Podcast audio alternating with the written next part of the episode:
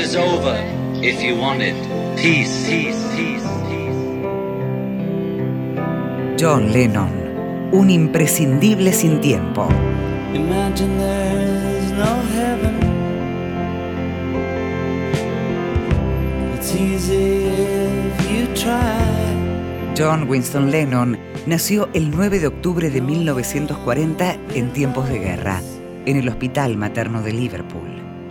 Hoy cumpliría 76 años. Julia,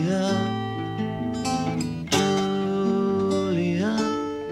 Infancia difícil, padre ausente, enrolado en la Marina de Guerra y madre Julia, de vida minada por el alcohol y el abandono familiar. Lo crió su tía Mimi, quien le compró su primera guitarra y dejó su testimonio sobre aquella primera vez de John. Luché por no hacerlo durante un tiempo. And I remember we went Recuerdo to que fuimos a Liverpool and we a una went to tienda de guitarras. guitar shop. Yo no sabía nada de guitarras y él escogió una. Costó 17 libras. And it was 17 pounds. En la escuela, John formó su primera banda, The Quarrymen.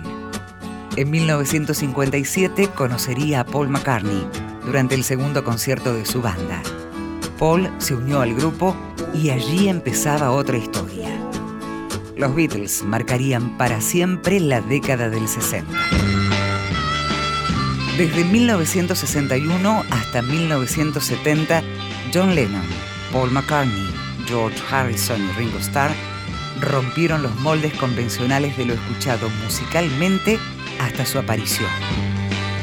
John era el más inteligente, decía Paul. Love me. Lennon era el más irreverente. Llegó a decir que los Beatles eran más populares que Jesucristo.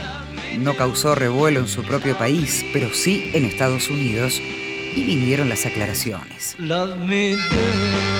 I wasn't knocking it or putting it down, I was just saying it. No era mi intención ofender.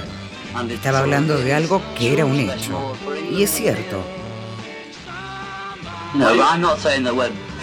greater. no or estoy comparando a los Beatles con Jesucristo como persona, ni con Dios como ser, o lo que sea. Más en Inglaterra que aquí. En un memorable concierto al que asistió la reina Elizabeth de Inglaterra en el Royal Variety Performance, Lennon lanzó una irónica expresión ante todos los presentes. Una vez más, el Beatle más rebelde no pasaba inadvertido. For our last number, I'd like to ask your help. Les tengo que pedir un favor al The público. people in the cheaper seats, clap your hands. Los que están en los asientos más baratos aplaudan a rabiar. Los que están en los más caros simplemente hagan sonar sus joyas.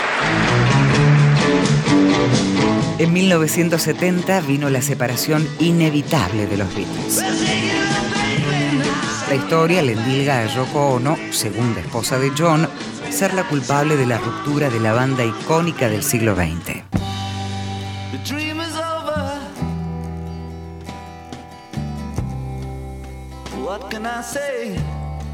Ya en 1970 lanzaba su primer álbum, John Lennon Plastic Ono Band. Y surgía el Lennon auténtico, músico irreemplazable, compositor exquisito para decir sin muchas vueltas lo que pensaba. Su activismo pacifista contra la guerra de Vietnam molestaba al presidente Richard Nixon y al FBI. Cuando alguien del mundo del espectáculo viene y participa en una contienda política, él o ella está haciendo algo que es un gran sacrificio personal e incluso un riesgo personal.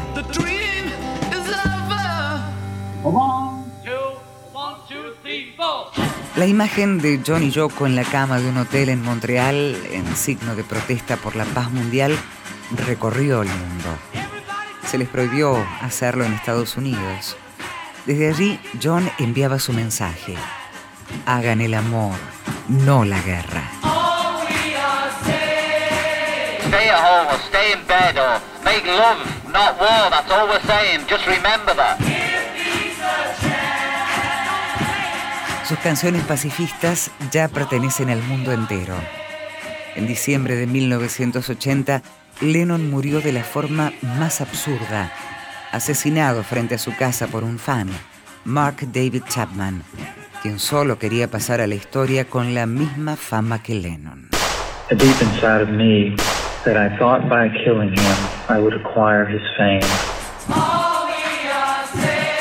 John Lennon, un imprescindible sin tiempo. Una producción de contenidos, Radio Nacional.